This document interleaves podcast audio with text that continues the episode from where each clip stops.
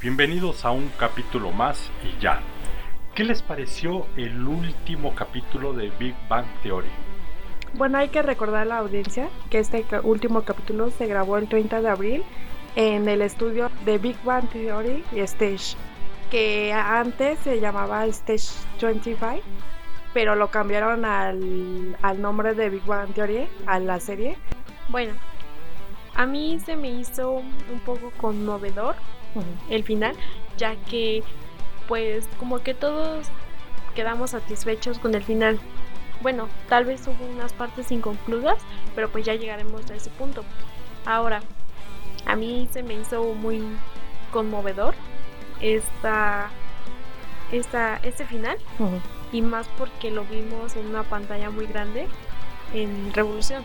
Sí, como le recordamos a la audiencia, de que en el Monumento de la Revolución hicieron un evento especial en conmemoración a la, último, a la última temporada de, de Big Bang Theory. Donde hubo actividades y demás. Y trajeron los legos originales de los personajes, donde la gente podía tomarse fotos. ¿Qué les parece eh, la actuación de Sheldon en su discurso final? Yo creo que todo fue muy predecible al final.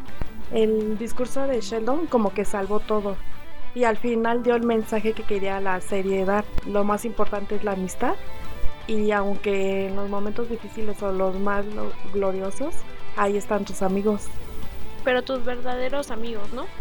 Como que es que fue como, como conmovedor porque pues yo no me esperaba un discurso de una persona tan egocéntrica como es Sheldon. Entonces, al ver ese discurso y como saber que en verdad expresó lo que sentía y no por compromiso, como ya lo habíamos visto en otras temporadas, que tenía que aceptarlo ya sea por su esposa Amy o por sus amigos que le pedían que se disculpara. Entonces, que saliera de él fue algo como que muy, no, tal vez no impactante, pero bonito. el Sheldon, por ejemplo, durante toda la las 12 temporadas, eh, desde el principio al fin, fue un, como era el, más capaz, se creía el más capaz, el más inteligente, el, coeficiente más, más alto, más alto este, no se cansaba de minimizar a todos, de menospreciar, de hasta cierto punto humillarlos. Sí. Pero pues, se enojaban, no lo, no lo soportaban, pero lo querían por su forma misma de ser que a la vez era un niñote y bueno, todos lo, lo, soportaban, cosa que a mí me daba mucha risa. Yo creo que ese era el, el contexto del personaje, de que fuera odioso pero a la vez lo quisieras. Aparte esta serie como que tocó todos los clichés que hay entre los nerds y los frikis, ¿no? De que había el típico friki pervertido el inteligente que se creía el, el, más, pues ahora sí que el más inteligente que todos, el, el que fracasaba en los amores y la, y las chavas también, la chava inteligente, la chava güerita bonita y este... Casquival. Ajá. y la manipuladora. Ajá, y la manipuladora pero aún así no, no se hizo ni la más ni la serie más fea. Yo creo que fueron cuidando los valores. O sea, sí te daban el, el cliché de eres la manipuladora, pero sí cuidaron los valores para que fuera algo gracioso y no cayera en algo insultante al espectador. Sí, porque como que todos, algunos bueno, todos los espectadores nos sentimos tal vez algún, bueno, alguna vez identificados con alguno de los personajes, ya sean por las acciones que hacían o cómo se expresaban o tal vez los gustos. No hablo sobre la inteligencia, porque, bueno, o sea, todos somos inteligentes, ¿no? Pero me o sea, pero me refiero a que todos nos sentimos identificados por porque eso hace una buena serie, como que identificarse y basarse o tal vez en un estereotipo, como tú dices, de los frikis y los nerds juntos y así como que tú dices, ah, no, a mí me gusta pues eso. Y toda esta serie estuvo autorizada por el profesor de física y astronomía de la Universidad de California en Los Ángeles, David Salzberg. Ajá.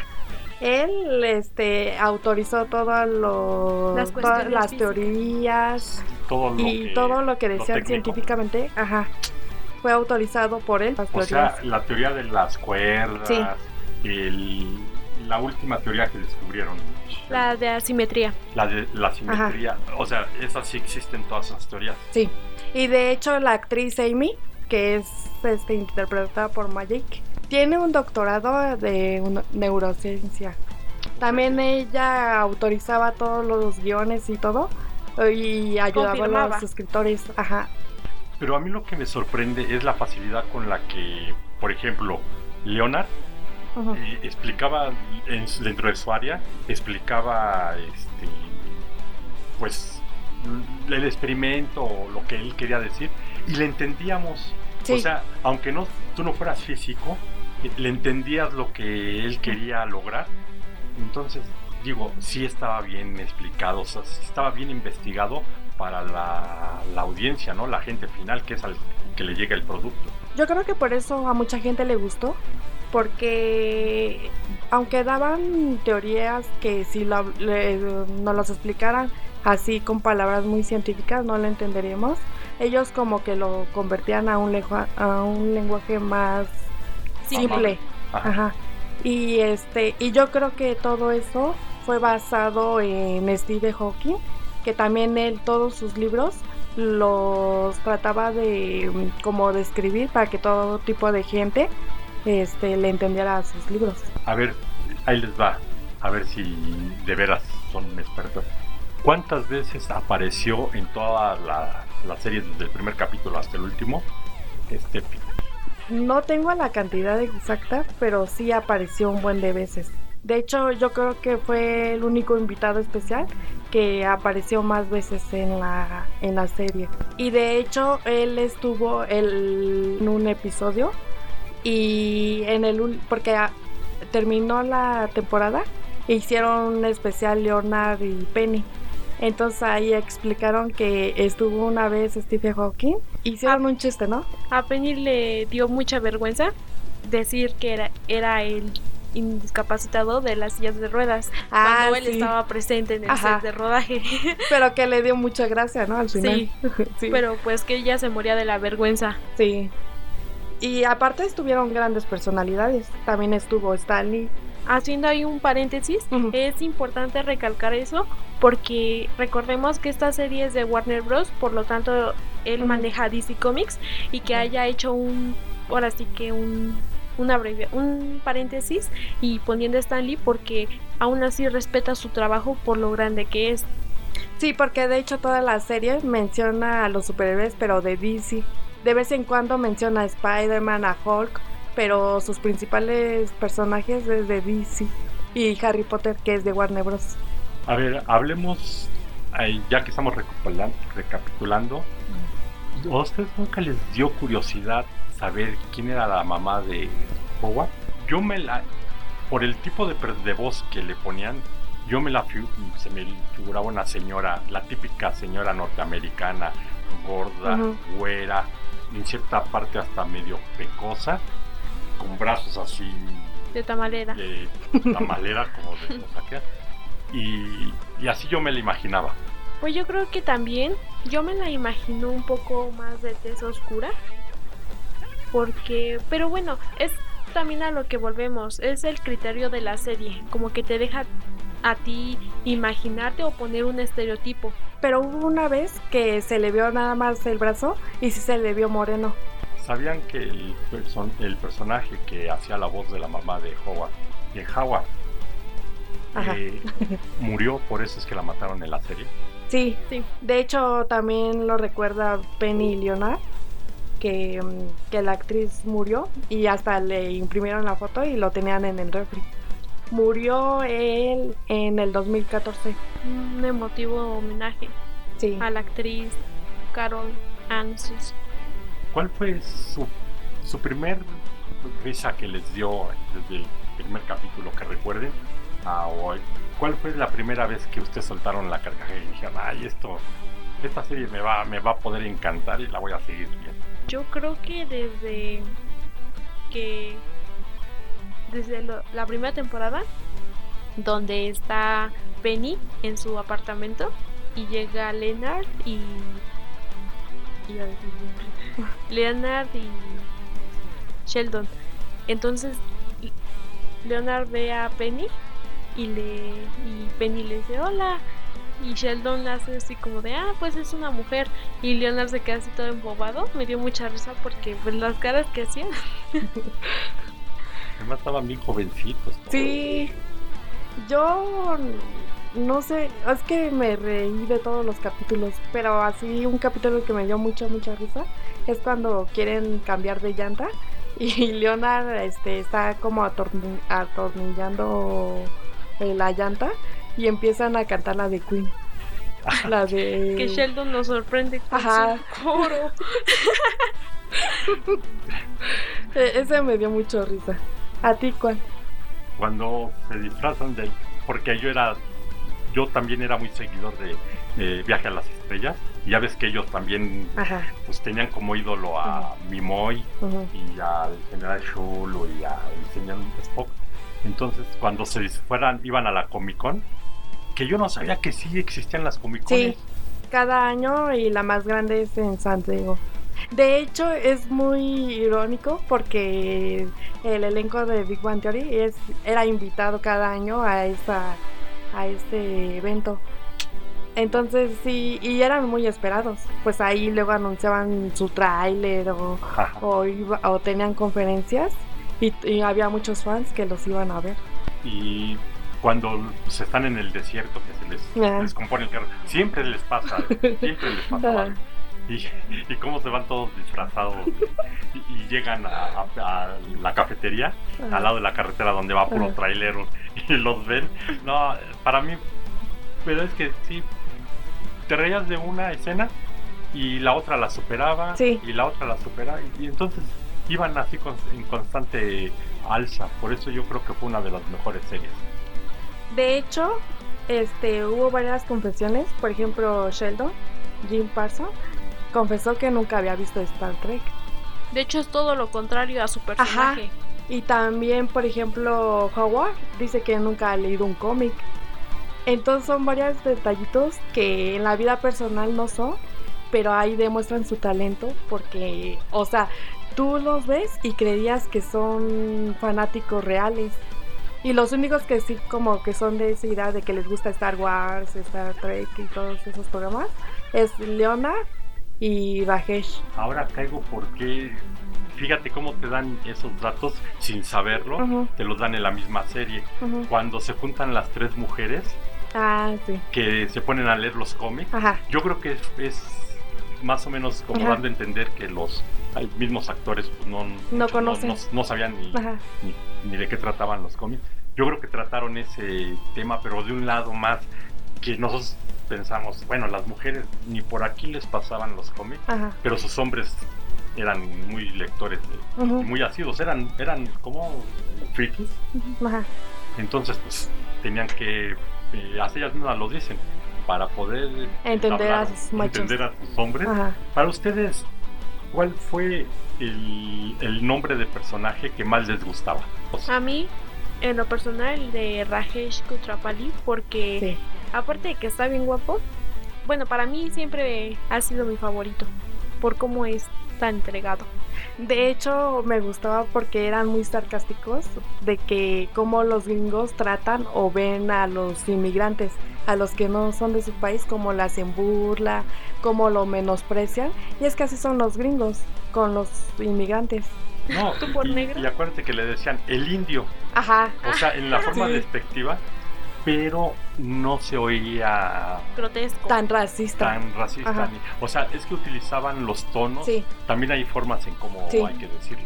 Y yo creo que cuidaban mucho, hasta en las Sí. mismas eh, traducciones, este, utilizaban mucho el, el- ese cuidado, cuidar, ¿no? De que sí le decían el indio, Ajá. respectivamente, Sí. pero el personaje se lo decía al otro personaje y tú no te sentías agredido. Eh, también uno de los datos curiosos es la canción famosa de La Gatita.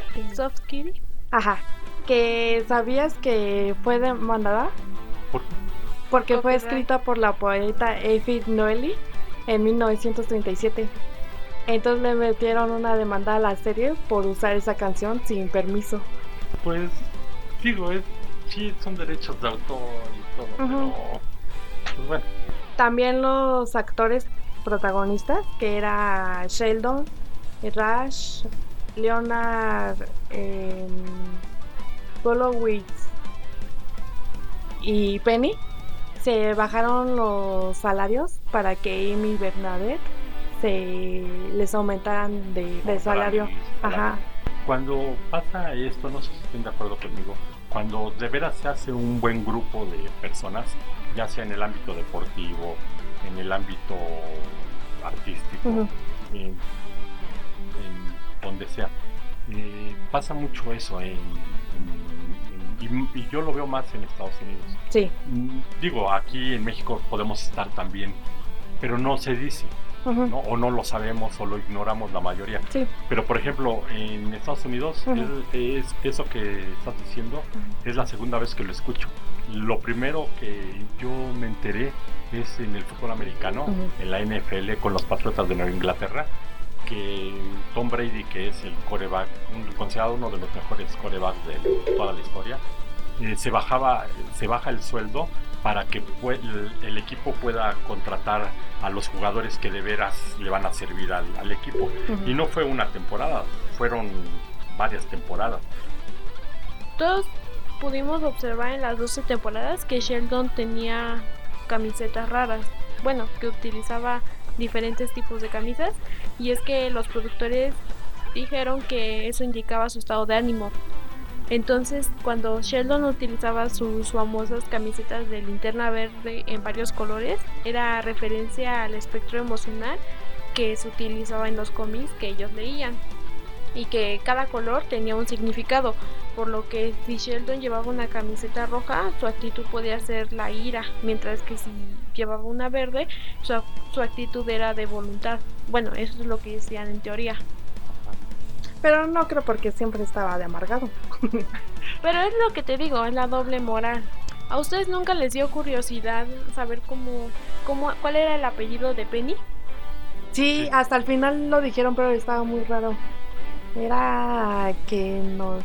Cuando Sheldon los presenta, el que los hace parar, Ajá. este, les dice su nombre con su apellido ah, de todos. Bueno, y también hay que recordar que esta serie rompió récord en esta última temporada, eh, como la más larga. Y fue la primera serie cómica que duró mucho. En marzo, que fue su capítulo número 276. Sí, y yo me atrevo a decir que Big Bang Theory es eh, la serie eh, como Friends fue en su momento. Esta serie va a verse por generaciones, va a durar muchísimo y es una serie que se puede disfrutar desde tu trabajo, desde la casa. tú quieres dominguear un rato y verla, Sí. no es necesario verla todas las temporadas Ujú. porque no tiene una secuencia. Sí hay veces que tal vez recalcan episodios pasados o Ujú. de otras temporadas, pero no tiene una secuencia. No es como ver La Casa de Papel, porque no es lo mismo. Porque esa sí tiene una secuencia y lo que tiene esta serie es de que tú puedes ver un capítulo de la temporada que tú quieras Ujú. y aún así te vas a reír porque no tiene una secuencia. Y también lo curioso de esta serie es que se grababa con personas en vivo. Tenía la capacidad de 230 personas. Y los únicos requisitos eran que respetaras el silencio cuando te tenía que hacer, las risas cuando tenían y que fueras mayor de edad. Y ya. Sí, Y me imagino que fue una serie muy galardonada. sí. Sí, de hecho, porque fue casi el final de esta serie fue a la par de Game of Thrones. Entonces eh, sí la compararon en el sentido de que este final gustó más a los fans de, de Big Bang Theory que de Game of Thrones. Entonces ahí sí, aunque se escuche feo, pero sí estuvo mucho mejor de Big Bang Theory que Juego de Tronos.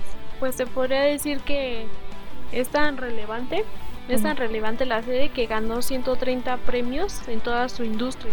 Sí, y Jim Parsons, que le hace de Sheldon, se ganó un Globo de Oro y cuatro premios Emmy. Y de hecho esta serie de Big Bang Theory se terminó por Sheldon, porque dijo que ella le gusta, le gustaría avanzar como actor y, y le gustaría tener otros proyectos. Entonces eh, los directores pensaron en continuar sin Sheldon, pero ellos sabían que iba a ser un fracaso total. Porque Sheldon, tal vez quieras o no, es el centro de la... Sí. Él, Penny y Le- Leonard son los principales. Sí. Y aunque se vaya uno ya no va a ser lo mismo, Sí. porque ¿quién lo va a reemplazar? A mí me gustaría ver a, a Sheldon en un papel de serio, Sí. así como hemos visto tantos el papá de Michael. O de desmadroso más bien. Y no, me gustaría verlo en un papel más serio donde Sí. de veras pudiera demostrar su capacidad actoral. Ajá. Eh, el papá de Michael, Brian Cranston. Brian Cranston, Ujú. ya ves que en su serie de de Breaking Bad. Bad, Ajá. este, para mí fue Sí. la revelación así, Sí. después de verlo de papá, el, Ajá. el típico papá norteamericano, el Homero Simpson, pero en persona. Ajá. Ajá, sí. Eh, verlo en una serie donde nada, nada, nada, ni un gesto de su personaje del, de Malcolm el del medio. eh, a mí me gustaría ver a, a, A Sheldon. a Sheldon. Me gustaría verlo en un papel así muy, muy, muy serio. Pero ¿sabes qué? A mí se me hace que sí demuestra en esta serie su nivel de capacidad para actuar, porque a él no leer ningún cómic o tener un intelecto tan alto, bueno, en la serie se demuestra todo lo contrario, o sea, si yo no hubiera investigado o yo no supiera que él no ha visto Star Trek, hubiera, o sea, yo por mi criterio hubiera dicho no, él, o sea, sí lo vio por los detalles que da y por su pasión a la a esta serie. Es que inició como serie en los 70 Ajá. Inició como serie no y luego ya se hicieron las películas. Ajá. No me gusta. Pero, pero mira, lo que tú comentas es válido, sí y no. ¿Por qué? Porque, ok, eh, la producción te da todo el libreto, te dan los, los detalles que tú tengas que decir para que tú creas que de veras era un asiduo eh, espectador de las series, de que leía los cómics y todo. Y sí, se necesita ser buen actor para este, interpretar un personaje así. Pero a mí me, sí me gustaría verlo en donde tenga que eh, meter emociones, no, no como las de aquí, que Ujú. sí metía sus emociones, pero a su a su modo de persona retraída, que antisocial, porque ese era el personaje de Sheldon. Era retraída, antisocial, Egocéntrico, egocéntrico, egoísta. e- egoísta. Pero sería bueno verlo al actor. Sí, que no se encasillara de un, un personaje, ¿no? Como a Sí. muchos les ha pasado. Que demuestre su capacidad, Ajá. ¿no? Sí. Luego, ¿a ustedes no se les hacía irritante la voz de Bernadette? Sí, si lo escuchaba en español se escuchaba decente, ¿eh? Pero en inglés tiene la voz más chillona. Pero ¿sabes qué? Él, él- su voz real no es así. Ella interpretaba esa voz Ah, para ¿sí? su personaje, pero se basó en la voz real de su mamá. Ah. Entonces por e- de ahí salió su voz chillona, porque su Ah. voz verdadera no es así. Sí, no. Pero era muy irritante, ¿no? Sí. Hay que recordar también que los otros personajes, por ejemplo, eh, este Rash era muy rico. Eh, allá Sí. en la India sus papás tenían. Pues él hablaba siempre de que me compraban el castillo Ajá. de al lado, el palacio, ¿no? Sí. Era el palacio de al lado, que me compraban todo el lote de no sé qué. Pero aquí se dieron cuenta que sus amigos no lo querían por el dinero, No. aunque sabían que tenía dinero hasta para aventar para arriba, ellos lo, eh, eh, ellos, eh, lo querían por la amistad, por Sí. la persona que llegó, que él necesitaba tomar una cerveza para saludar a una mujer Sí. y terminó pidiéndole matrimonio a, a cuanta mujer se le Sí. atravesaba. Pero eh, a mí lo que me, me gustaba era que no nunca l- lo manejaron la amistad para por un interés monetario, Ajá. ¿no? Porque uno podría pensar que, hasta incluso yo llegué a pensar que eh, Howard y Raj eh, iban a terminar como Ah, pareja, sí. porque Ajá. daban un De hecho, hasta el final, cómo lo persiguió en el avión. su escena romántica. O cuando está explicando Rash en su exposición de los planetas Ah, y sí. le dice, tú eres un astronauta, te amo más, te amo Ah. más. Sí, por eso me gustó el mensaje del último de Sheldon. Porque a pesar de todos los clichés que mencionamos y todo, eh, lo que daba a entender la serie, o su mensaje principal, es que no importa si eres tontita, tonto, si eres nerd, si eres friki, sino que si, si te demuestra el cariño a su manera, pues tú eh, responderle estando ahí en sus momentos difíciles y alegres también. Entonces, o sea, ponían clichés marcados, pero ah, como iban avanzando los capítulos, como que los rompían. Como que decían, bueno, sí es la güerita bonita, pero al final es la que gana más dinero y es la que se involucra más en el grupo, que según todos son inteligentes. ¿Y cómo te explicas que una mujer tontita, entre comillas, eh, logra este meterse ta- eh, con tanta gente inteligente? Que al final ella entendía lo que le decían y, y ella se sabía entender con los demás. Pues tan tanta es la superación personal del, de la pers- del personaje de. Penny que terminó siendo la que terminó siendo la asesora de ventas del, Sí. medicamen- del medicamento de. Bernadette. Y a mí lo que me gusta mucho de las series de este tipo es que la producción haga todo lo, lo necesario y hasta lo imposible por mantener al grupo inicial y que llegue al final. ajá. Porque ya ves que no, no hubiera faltado el que se siente más que los El demás, el que se siente menos y, y todo. Y, y creo, no sabemos a ciencia cierta qué tipo de problemas hayan transcurrido durante tantos años. Ujú. Pero lo que sí me gustó fue que desde que iniciaron hasta que terminaron, les dieron su espacio a todos, Sí. les dieron sus historias. También, bueno, yo que soy fan de Friends, también hubieron partecitas que yo creo que sí se inspiraron mucho en, en las escenas. Sí, simplemente en el personaje de Penny, yo creo que estaba muy inspirado en Rachel de Friends. Así fue lo mismo, o sea, eh, trabajaban diferente, en diferentes ámbitos, pero el propósito fue el mismo y la superación fue igual. Pues como tú dices, tanto estaba, in- estaba inspirada en Friends, Ajá. pues la escena donde que tú dijiste que es tu favorita, Sí. donde están cantando Ajá. la de Queen, ajá. en Friends también pasa con Sí. Ross grabando cuando se muda con En la Joey y- contestadora. Sí. Sí, hubieron, hubieron varios momentos que sí decía, ay, esto lo vi en Friends. sí. Eh, fue una buena serie. Sí. Eh, yo creo que sí ha sido una de las mejores que, que hemos visto. Eh, en algún tiempo se puso de moda Basinga. Sí, de hecho yo al principio no, porque al principio como que vi varios capítulos salteados, entonces no entendía muy bien lo de Basinga, pero ya después hasta en un capítulo lo explica que es cuando eh, hace una broma, dice Basinga, ¿no? Y ahora sonará muy de broma, pero han encontrado una abeja que se, su Ah, nombre se llama Basinga. Y En honor a la serie. Ajá. Y está muy chistoso. Sí, en Brasil, ¿no? Sí. Pues no sé cuál sea, para mí eh, fue una excelente serie que pues, dejo de aburrir este, y caer en lo, en lo mismo.